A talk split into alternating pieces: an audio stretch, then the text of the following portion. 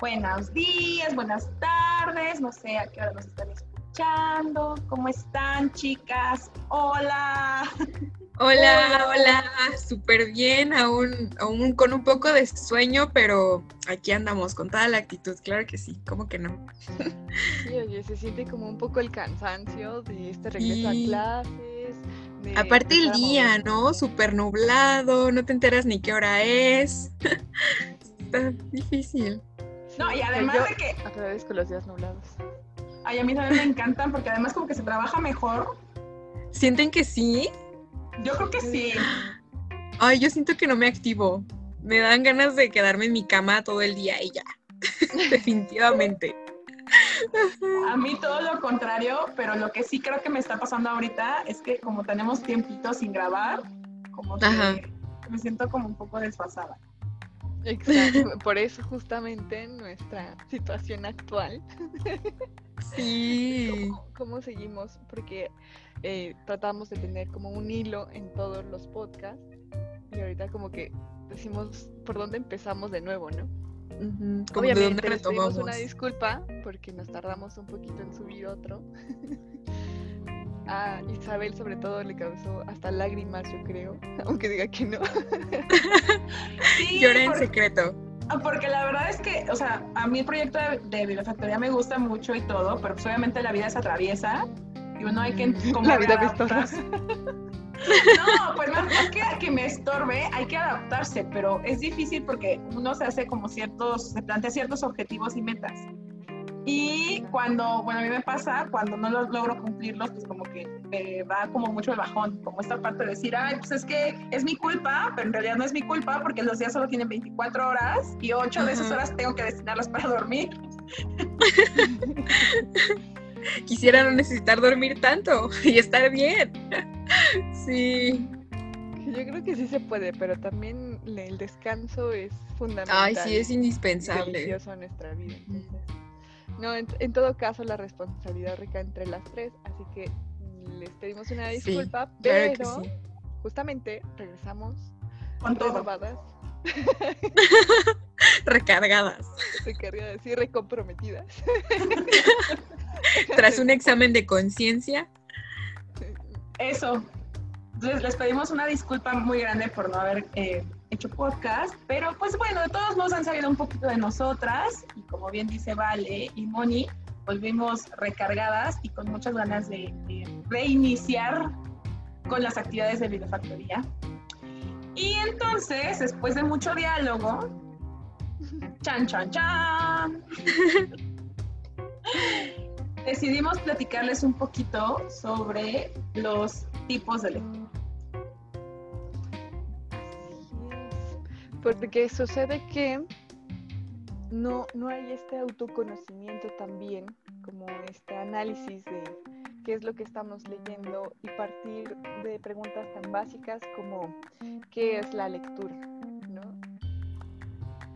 Sí, siento que son conceptos que a veces eh, simplemente tenemos como una idea general que a veces ni siquiera es la correcta o que está de manera muy somera y no nos detenemos realmente a analizarla, a pensarla. Entonces por eso consideramos necesario retomar desde ahí, aunque como dice Val, pareciera algo muy básico, consideramos que es algo necesario.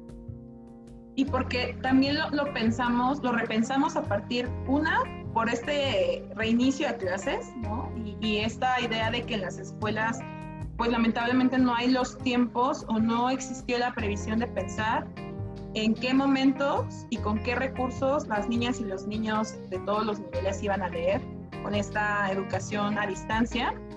Y por otro lado, pensando también en la contingencia y en la situación actual en la que nos encontramos, que estamos todo el día pegados a la computadora y pareciera que todo el tiempo estamos leyendo, pero ¿de qué calidad es esa lectura y qué es lo que estamos retomando a partir de todo, toda la información que nos llega en grupos de WhatsApp, en Facebook, etc. Entonces sí.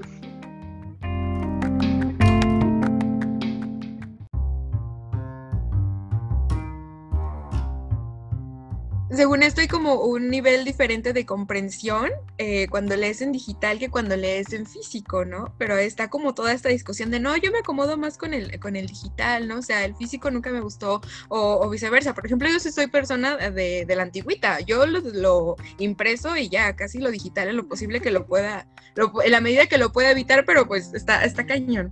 Pero bueno, ese es, ese es otro tema que después nos, eh, que después retomaremos. Sí, porque sí da para otro episodio del podcast, definitivamente. Porque además este debate que se dice, ¿no? Que hay un cambio cultural y cognitivo ahí. Creo que valdría la pena proponerlo, pero, pero más adelante. Mientras tanto, eh, creo que es importante sí eh, empezar como por lo general de la lectura y pues ya lo hemos hablado en otros episodios del podcast de qué es la lectura, pero creo que nunca viene mal como un repaso. Entonces, en este sentido... Quizás nos el favor de comenzar con qué es la lectura, un concepto eh, breve, interesante. Pues eso es un concepto no tan breve porque aunque parecía cortito en extensión, este, es, es profundo, ¿no? Y obviamente ya no quisimos traerles aquí el concepto de la RAE que pueden ustedes consultar por su cuenta de manera autónoma y libre, pero bueno, el día de hoy queremos empezar compartiéndoles lo que considera Braslavitsky sobre, sobre lo que es la lectura. Y este autor ruso dice que eh, la lectura incluye el reconocimiento de símbolos impresos o manuscritos, la decodificación, como decíamos hace un ratito, que sirven como estímulos para recordar los significados mediante la manipulación de los conceptos que el lector ya posee. Los significados resultantes son organizados en procesos de pensamiento según los propósitos trazados por quien lee, conduciendo a un pensamiento o a una conducta modificada que se establece en lo personal o en lo social. A mí me parece muy interesante porque traza como ciertos niveles dentro de la lectura, ¿no? Empezando de la decodificación, de eh, ya un poco de la comprensión y retomando sobre los, los conocimientos que ya tiene el lector y los objetivos. Me gusta mucho ese concepto. Sí, me parece bastante completa también porque, como dices, va, va por niveles, desde la decodificación ya llevándonos un poco más a la, a la comprensión y también los propósitos, ¿no? El por qué estamos haciendo esa lectura, es algo meramente... Eh, por placer, es algo que necesitamos hacer, es algo formativo, que también esto nos va a llevar a los tipos de lectura que pues, más adelante vamos a retomar, que ya me estoy adelantando. pero que sí es muy importante y que, y que por eso creo que elegimos este concepto, porque como bien dice Val, como bien retoma Moni, eh, abarca varios, varios enfoques de lo que es la lectura. No solamente se queda como en la decodificación o en los conocimientos previos, sino que también el autor menciona que a partir de los objetivos individuales o las motivaciones o los propósitos de cada persona, se va a retomar una u otra cosa, ¿no? Entonces, nada más ya para complementar, Fernando Vázquez, además, sobre la lectura, pues él, retoma esta parte de que no depende únicamente de posar la mirada sobre los, los símbolos o el alfabeto o de la percepción, es decir, de lo que entendemos de, de estos símbolos, sino que en la lectura, que es una actividad sumamente compleja, en la que intervienen, y de nueva cuenta, eh, se menciona la memoria, el capital cultural y la imaginación del lector. Estas tres características es importante retomarlas porque obviamente cuando pensamos que la gente no comprende lo que lee, nos es muy fácil decir, ah, pues es que esta persona no se concentró o algo así. Pero en realidad tenemos que entender que cada persona es un individuo distinto y que obviamente lo que sabe sobre las manzanas o sobre la migración o sobre el planeta son cosas distintas a partir de lo que es esa persona, ¿no? O de quién es esa persona. Y pues para concluir lo que menciona Fernando Vázquez, él dice que la lectura se debe de considerar como una operación superior del pensamiento, aunque se crea que es algo inmediato o espontáneo y súper fácil y que todos podemos hacer. Sí, o sea, no, no sabemos dentro de nuestra mente todos estos procesos y toda nuestra ardillita que está corriendo en el momento de estar leyendo, o sea, sí lo tomamos como muy a la ligera, es parte de reconocernos otra vez, de conocernos del autoconocimiento de cómo estamos leyendo y ver nuestras ventajas y desventajas, ¿no? Y bueno, en este sentido, ya que tenemos claro qué es la lectura, pues pasamos a los tipos de lectura.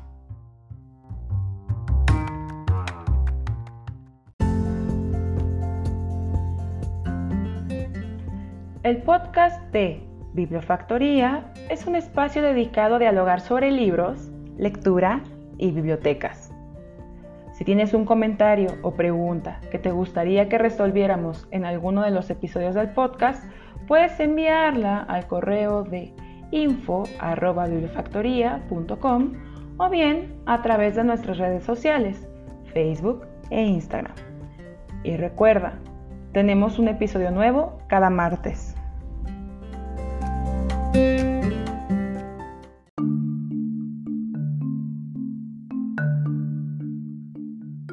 van muy relacionados a lo que decía Moni, que resaltaba del concepto de, del autor ruso, ¿no? Eh, ¿Cuáles son los propósitos o los objetivos cuando leemos? Que esto es muy importante si queremos entender o profundizar después, a lo mejor en la lectura de comprensión o en la lectura crítica, que son otros dos temas posibles para el podcast.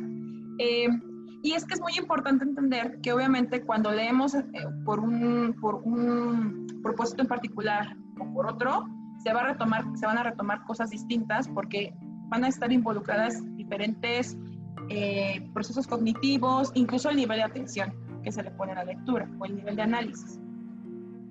Entonces, a grandes rasgos, podemos decir que existen tres tipos de lectura. La primera, que es como la más, pareciera la más simple, es esta lectura recreativa y que se define como esta lectura voluntaria, independiente, en la que cualquier persona, un posible lector o un lector, ya escoge un material de su interés y lee en un lapso de tiempo impuesto por él mismo y a un ritmo propio. ¿no? Entonces... No sé, se me hace como una de las más difíciles porque ya estamos partiendo de, de encontrar nuestra necesidad de leer algo, ¿no? De nuestro propio gusto, porque creo que también es parte de un eh, problema que tenemos actualmente, que leemos solamente porque nos los indican, ¿no? Como una obligación. Obligación. Entonces la lectura recreativa en realidad se me hace como muy, muy importante, pero nos falta todavía. Y que probablemente nos, habla, nos habla ya de un hábito lector, siento. Porque como comenta Val, generalmente leemos por, por obligación, porque es algo que, que tenemos que hacer, entonces el que ya exista ese interés, esas ganas de, pues sí está, sí nos habla de, un, de algo como más grande, siento. Que justamente yo ahorita estaba pensando otra vez y a tu, a tu propio ritmo, porque eso es cierto, o sea, siempre nos ponemos como un tiempo, no sé si a ustedes les pasa que, o sea, ya, ¿no? Ya, ya escogí un libro que a mí me gusta y digo, en un mes me lo, lo tengo que terminar. Y nos ponemos uh -huh. un tiempo y a veces ni siquiera nos tomamos el, el, eh, el momento necesario para poder entenderlo, para poder disfrutarlo, y estamos más por el de la cantidad de libros que tenemos que leer, ¿no? Entonces... Sí. Y que a veces es mejor, y bueno, yo creo que definitivamente es mejor eh, haber leído poco, pero que lo hayas comprendido y que lo hayas hecho tuyo, que ese, esa información la hayas hecho tuyo, tuya, perdón, a que, no sé, hayas leído 10 libros y que de esos te pregunten después, y ay, ¿qué recuerdas? Ay, pues, quién sabe, la verdad, ya no me acuerdo de nada, ¿no? Lo leí muy rápido y pues quién sabe qué decía.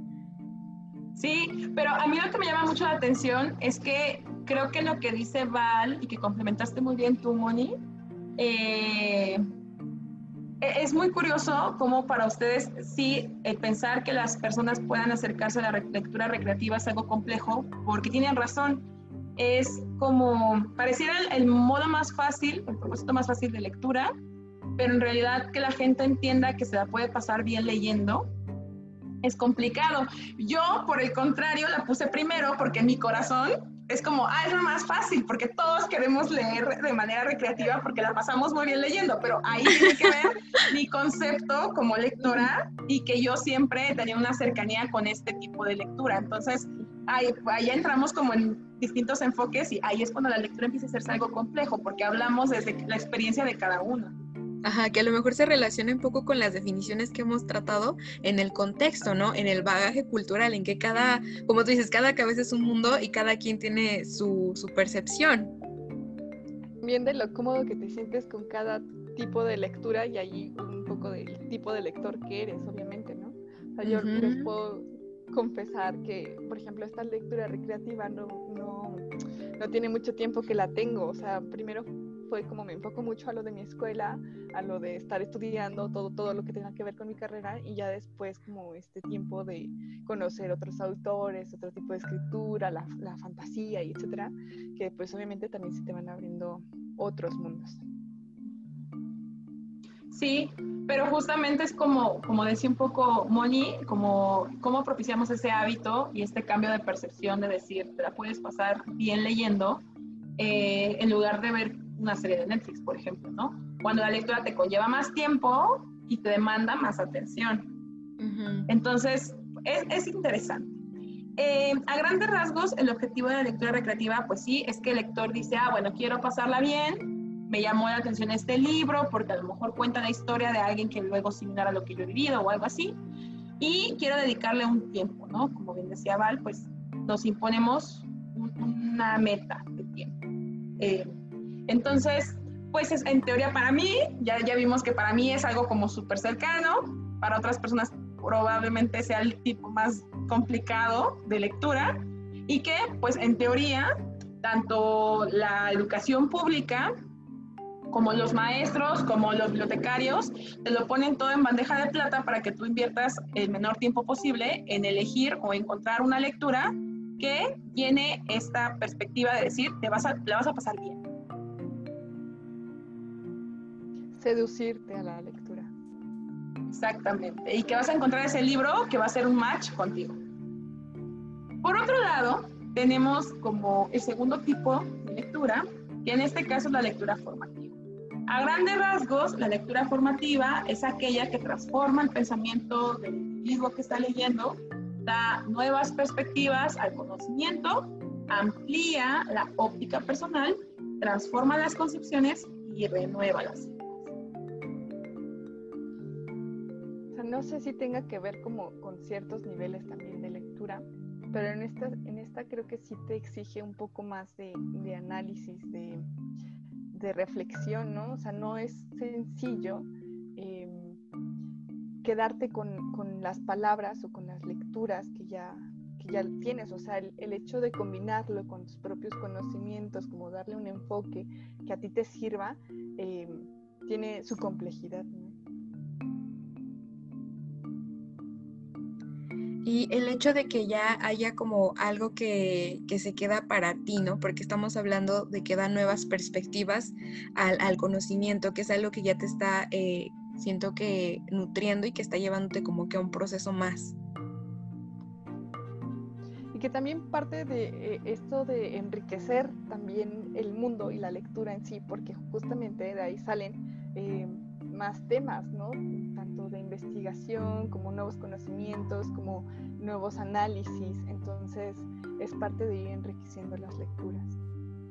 Y, y, que se, y bajo el enfoque constructivista, que, que, tú vayas adquiriendo nuevo conocimiento o nuevas preguntas a partir de lo que tú sabes de algo, ¿no? Entonces, por ejemplo, si tú ya conoces, y voy a poner un ejemplo como burgo, del ciclo del agua, y tú ya sabes cómo funciona el ciclo del agua, pero a lo mejor te encuentras con un texto que te habla sobre la problemática del cambio climático y cómo impacta al, ciclo del agua y cómo lo fragmenta o cómo lo rompe. Entonces, a partir de eso, tú, que ya tenías un conocimiento previo de lo que es el ciclo del agua, o al menos lo que es el agua y cómo se puede obtener o en dónde se encuentra, tú le vas abonando como más elementos a esos conceptos de agua, ciclo del agua, etcétera, ¿no? Entonces, en este sentido, creo que la lectura formativa es en mayor o menor medida un tipo de lectura que quiere promover principalmente la escuela, ¿no? O la educación formal, ya sea el nivel básico, eh, nivel medio superior, superior, posgrado, que pues en este sentido siempre está buscando formalizar los conceptos y los saberes de la gente de los temas que se consideran primordiales que ellos tienen que saber. Y donde, sin salirme tanto del tema, creo que es del que hace mayor presencia la biblioteca, ¿no? O sea, es como en un inicio donde la ubicamos más, o sea, dentro de la escuela, la biblioteca escolar, y que cumple justo con esta función de apoyar en la formación e investigación de los estudiantes. ¿Que está mal? No, porque justamente creo que ahorita pensándolo, también en la recreativa, también está en la biblioteca pública, ¿no? Que tal vez también tiene unos, como ya ciertos estereotipos, pero bueno, sigamos con el tipo de lectura. No, pero es que es interesante lo que tú mencionas, porque en mi caso, por ejemplo, yo ubicaría, o sea, sí, a la biblioteca escolar como en el eje intermedio o el agente intermediario entre la lectura recreativa y la lectura formativa. Siempre tendría, en teoría, la biblioteca escolar que estar jugando, o sea, tanto promover los textos para que la gente se la pase bien leyendo, como que la gente aprenda cosas nuevas o relacionadas a los temas que están viendo en clase, pero jugar como estas ambas, ambas posibilidades. Y en el caso de la biblioteca pública, creo yo que siempre la pensamos más en la lectura recreativa, pero en realidad, y es algo que ha dicho, por ejemplo, Alejandra Quiroz o Verónica Juárez, eh, la biblioteca pública es la oportunidad de la gente de aprender cosas nuevas o reaprender cosas nuevas de manera no escolarizada, porque la biblioteca pública no sigue los lineamientos de la SEP, por ejemplo, y te da una nueva oportunidad, no importa si eres un bebé, no importa si eres un adulto mayor, te da una nueva oportunidad de aprender cosas sobre un tema. Entonces, en teoría, ahí es cuando tendríamos que repensar tanto el papel de la biblioteca escolar como de la biblioteca pública. Está dentro de, de, manera implícita dentro de los objetivos de la biblioteca pública, el, el darle herramientas a las personas para que aprendan eh, nuevas cosas, para que adquieran nuevas habilidades que les sirvan en su cotidianidad y pues la mejora de la calidad de la vida, ¿no? Siento que está de manera implícita dentro de los objetivos de la biblioteca pública y concuerdo un poco con Isabel cuando menciona que la biblioteca escolar siempre nos está un poco más relacionada con la recreativa para después pasar a a una, a una, lectura, a una lectura de tipo formativa.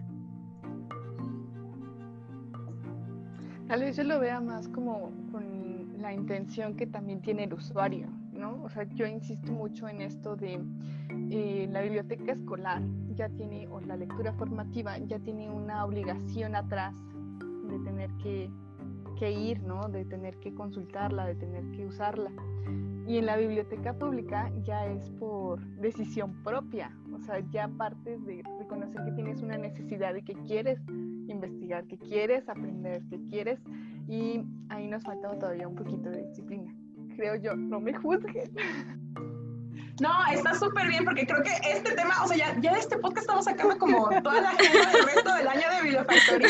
Porque esta, ese es un tema muy interesante que, que deberíamos dialogar, obviamente, pues desde diferentes enfoques de cada una de nosotras que ha tenido experiencias distintas con las bibliotecas. Porque justamente en el caso de los mexicanos, nuestra concepción de lo que es la biblioteca, para empezar, es polémica, Y si profundizamos en, lo que piensan los mexicanos sobre cada uno de los tipos de biblioteca, entramos en otros temas polémicos. Eh, porque eso que menciona Vale es sumamente importante, la disciplina. Pero más que la disciplina, que sí, es, es como en este acto de hacer cosas de manera muy puntual, eh, de manera reiterativa, también tiene que ver con que no hay una idea muy clara de qué se puede hacer en qué biblioteca, qué puedes encontrar en qué biblioteca, y que el acceso a las bibliotecas en el caso de México es sumamente complejo. Pero, pero continuemos con los tipos de lectura y ya. Creo que es necesario que yo puntualice que justamente tengo estas preguntas porque yo soy pedagoga, o sea, estoy un poco despegada de eso, ¿no? De hecho, justamente apenas con la infografía que sacamos en, nuestras redes, que pueden consultarla, eh, sobre los eh, tipos de, de bibliotecas. De bibliotecas. o sea, dijeron, yo no tenía ni idea de que existían diferentes. Y dije, pues yo tampoco, pero, justamente ya después de empezar a, meterte un poco en este, en este ámbito, en esta área de, de, conocimiento, te empiezas a encontrar esto que también te enriquece y aprovechas, ¿no? Creo que parte también de esto de los tipos de lectura, cuando ya se sepas bien qué es la lectura, que hay diferentes, puedes explotarlas aún más.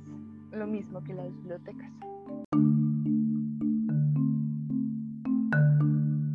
Justo, o sea, la idea de bibliofactoría, que, es de difundir temas de bibliotecología, de libros de lectura de bibliotecas, también la idea es eh, repensar mucho la relación entre la educación y las bibliotecas, ¿no? No importa que sea una biblioteca pública una biblioteca infantil o una biblioteca universitaria, siempre hay una función educativa, queramos o no, formal o informal, relacionada entre las bibliotecas y la educación. Entonces, por eso el punto de vista de Val creo que es sumamente valioso, porque Moni y yo, pues como bibliotecólogas, lo tenemos como súper claro. Pero la idea es crear puentes a partir de lo que sabemos, la disciplina, y de lo que podríamos hacer con nuestras posibilidades. Entonces creo que está súper bien. Yo creo que, yo creo que sí, a veces, eh, como tú dices, nosotras, eh, Brenda y yo dentro de, pues estamos en, envueltas en esta disciplina. Entonces, eh, a veces estamos como por muchas cosas por hecho, que, ah, sí, los tipos de biblioteca, claro que sí, todo el mundo los conoce, los tipos de lectura, ay, claro que sí, pero realmente, realmente no. Entonces, como con estas infografías, con estos podcasts, con estas cápsulas eh, informativas, es lo que se intenta difundirlo un poco más y hacerlo ya de conocimiento, pues, eh, un poco más general de, de, las personas, ¿no? Y que ya, como dice Val, en función de eso lo, lo puedas aprovechar esas preguntas básicas estoy yo y voy a estar yo. no, pero creo que sí es parte. Creo que una vez conociéndolas sí les podemos aprovechar más y en esta eh, conexión que tiene con la educación, o sea, es cierto, no solamente la educación está presente en una escuela, o sea, todo el momento y parte de, también de nosotros, de nuestra propia necesidad, podemos aprovecharlo cada vez más. Entonces, por eso eh, este proyecto de Bibliofactoría es muy enriquecedor para todos. claro que sí. Y ya otra vez nos volvimos a salir del tema porque, ¿por qué no? Hay que salirnos de los temas, pero, pero, justo creo que es, que es interesante como esto que estamos platicando sobre la relación primero de los tipos de lectura y también cómo a su vez dejen puentes con los tipos de biblioteca, porque casualmente tenemos ciertos prejuicios o ideas que parecieran sembradas por quién sabe quién, por la cultura popular, por las películas o por lo poco o mucho que sabemos del tema de las bibliotecas y que justo, ¿no? Este debate de decir, no, pues es que la biblioteca pública se relaciona más con este tipo o tal, nos da mucho que repensar, qué es la idea de, de bibliofactoría. Y bueno, ya como para ir eh, cerrando el tema de los tipos de lectura, tenemos la lectura informativa, que a grandes rasgos se divide en tres procesos. El primer proceso, que es la revisión preliminar, que consiste en echarle una ojeada al material para determinar qué tipo de, contenido tiene, el tipo de texto, si es literario o informativo, decidir si se lee en su totalidad o solamente alguna de sus partes. Y esta lectura eh, se realiza sistemáticamente revisando títulos, subtítulos en la tabla de contenido.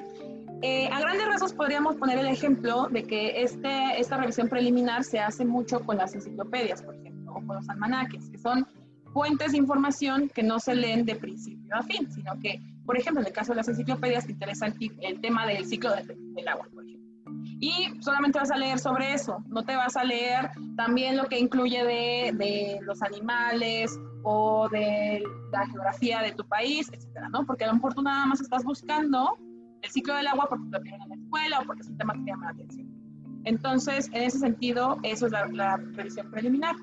Después tenemos la lectura selectiva, que en realidad es algo como más espontáneo, que incita a la indagación y que permite identificar el contenido con las preguntas o inquietudes que queremos resolver. Si nos damos cuenta, pues entre la revisión preliminar y la lectura selectiva hay como una relación porque en ambas tenemos que entender y tener muy claro qué es lo que queremos saber y para qué.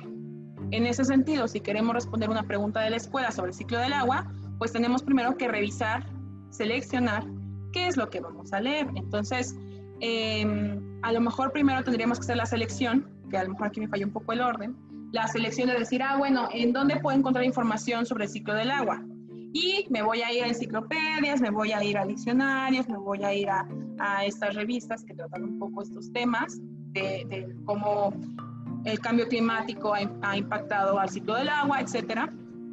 que son fuentes que proporcionan información más académica o de divulgación. Entonces, por ahí tendríamos que irnos. Y por último, el último proceso relacionado a la lectura informativa tiene que ver con la lectura indagatoria o de indagación, que se utiliza para encontrar rápidamente información específica en un texto. Por ejemplo, si estamos buscando solamente el concepto y no las características, las consecuencias o en dónde ocurre qué cosa, pues podríamos hablar de que es una lectura en la cual nada más estamos dando los primeros pasos para saber sobre, sobre qué es el ciclo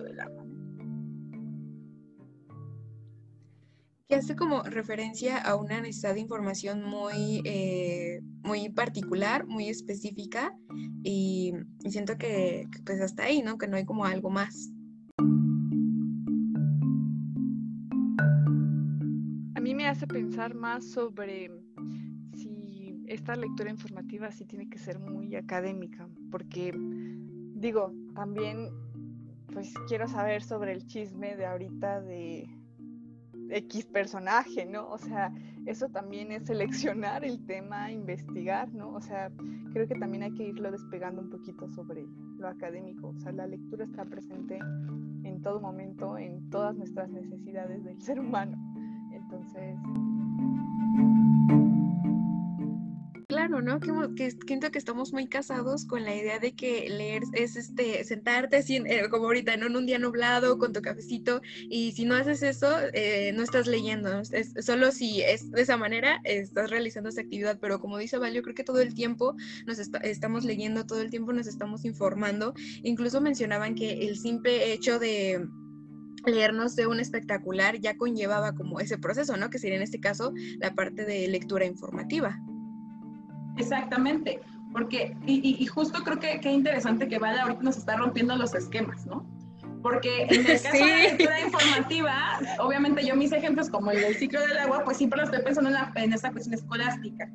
Pero eh, cuando Val dice, bueno, es que también nos interesa un personaje y queremos informarnos sobre ello. Por supuesto, o sea, si yo quiero saber sobre por qué a Robert Pattinson le dio COVID, por ejemplo, pues que es una lectura informativa, porque entonces tengo que seleccionar el texto o los textos en donde voy a investigar sobre el por qué y hago una revisión preliminar para eh, decir, ah, bueno, este artículo de la revista Quién sí me da información, o esta revista de Hola o TV Notas no me está diciendo nada sobre el tema, y luego decir, ah, bueno, ya la indagación de decir en dónde exactamente, en qué párrafo voy a encontrar información de por qué a Robert Pattinson le dio COVID. Entonces, pues es una lectura informativa, aunque por supuesto ya no está relacionada a la cuestión escolar. Sí, a la cuestión académica, pero no deja de ser lectura informativa y no deja de ser lectura. Exactamente. Entonces, es muy importante y por eso nosotros decidimos retomar los tipos de lectura que al final tienen que ver como justo los objetivos y los propósitos de las personas para saber por qué están leyendo porque si nosotros no sabemos el por qué estamos, el por qué y para qué estamos leyendo, difícilmente vamos a poder llegar a otros niveles más profundos de la lectura, como lo es la lectura de comprensión, la lectura crítica. Si no tenemos claro el por qué y para qué estamos leyendo, difícilmente vamos a poder profundizar más en, en otros procesos cognitivos relacionados a la lectura. Y que también creo que, bueno, alrededor de toda esta charla he insistido mucho en lo de, la, de conocernos y conocer nuestra necesidad, porque parte también de un rechazo hacia la lectura. O sea, si no sabemos el objetivo de este libro, por qué lo queremos leer, qué es lo que estamos buscando, no lo tenemos claro y entonces lo leemos todo y decimos, es que no me dijo nada, ¿no? Y, y es como, no, a ver, o sea, no te diste el tiempo, no supiste exactamente qué y desde ahí empezamos a formarnos como este rechazo a la lectura. Y, y no, o sea, la responsabilidad no es del libro, no es de la información, la responsabilidad también recae en nosotros.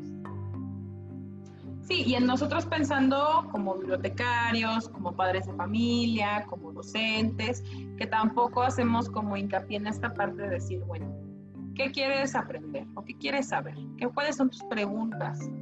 De qué te quieres informar.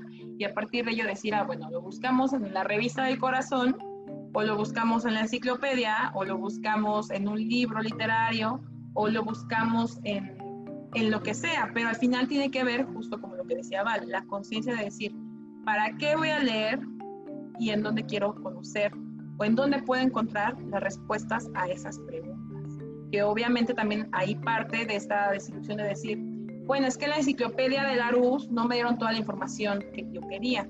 Ah, bueno, porque la enciclopedia reúne un poco de todo y eso es su objetivo, nada más decirte un poquito de qué es para que tú lo busques y profundices en otro lugar, pero tu punto de partida es un diccionario o es una enciclopedia. No vas a encontrar toda la información de P a pa de lo que sea que busques.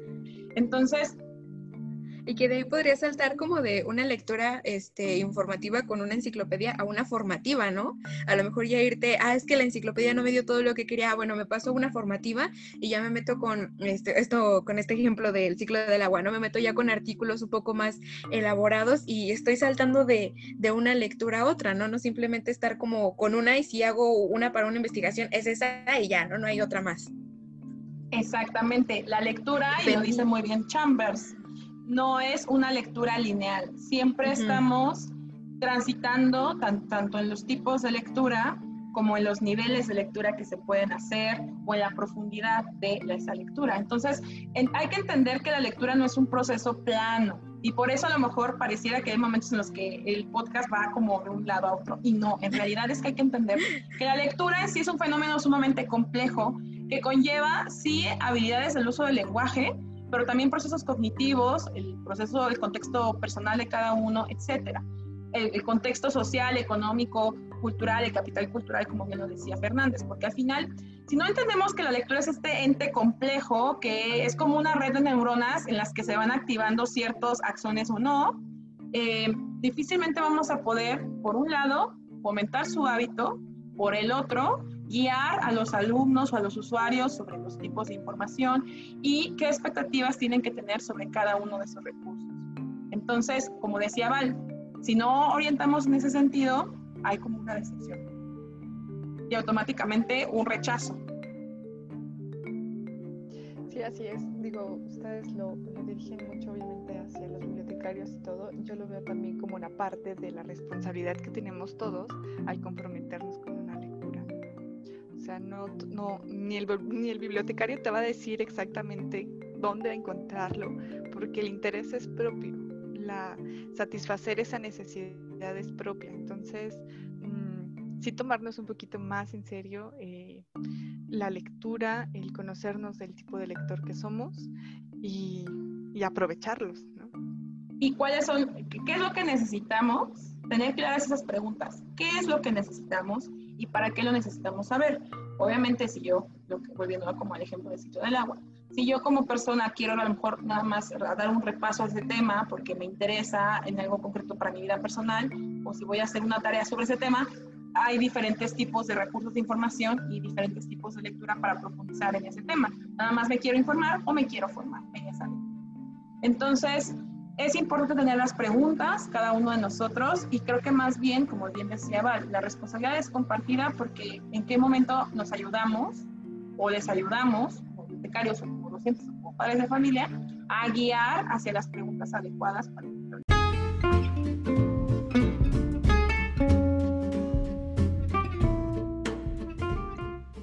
pues eso, es un tema muy complejo. Sí, o sea, nosotras aquí ya nos echamos como que será una hora, otras horas atrás, tratando de decidir, porque sí, hay, muchos ejes por donde atacar este tema de la lectura.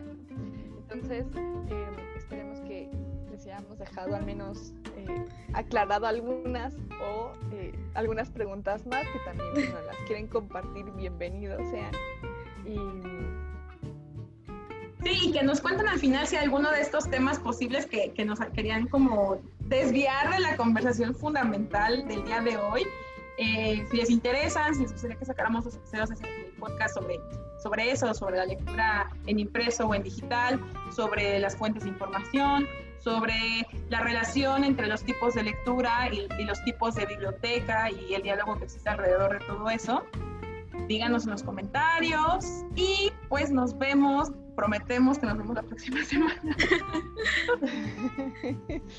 Sí, yo agradezco este tiempo con ustedes, con, Brenda, con Mónica, con ustedes que nos están escuchando. Esperemos que haya sido como de su agrado y que tengan excelente día. Pues claro que sí, muchísimas, muchísimas gracias por haber estado aquí y pues una disculpa si a veces nos desviamos, pero es que es, un tema, es un tema muy, muy amplio y, a veces parece muy difícil quedarse como en solo un punto y no empezar a, navegar por otros, porque siento que es un tema que se presta mucho. Pero bueno, ya mira, ya me estoy desviando otra vez. pero bueno, muchas gracias. Nos vemos. Gracias por escucharnos. Adiós. Bye. Adiós.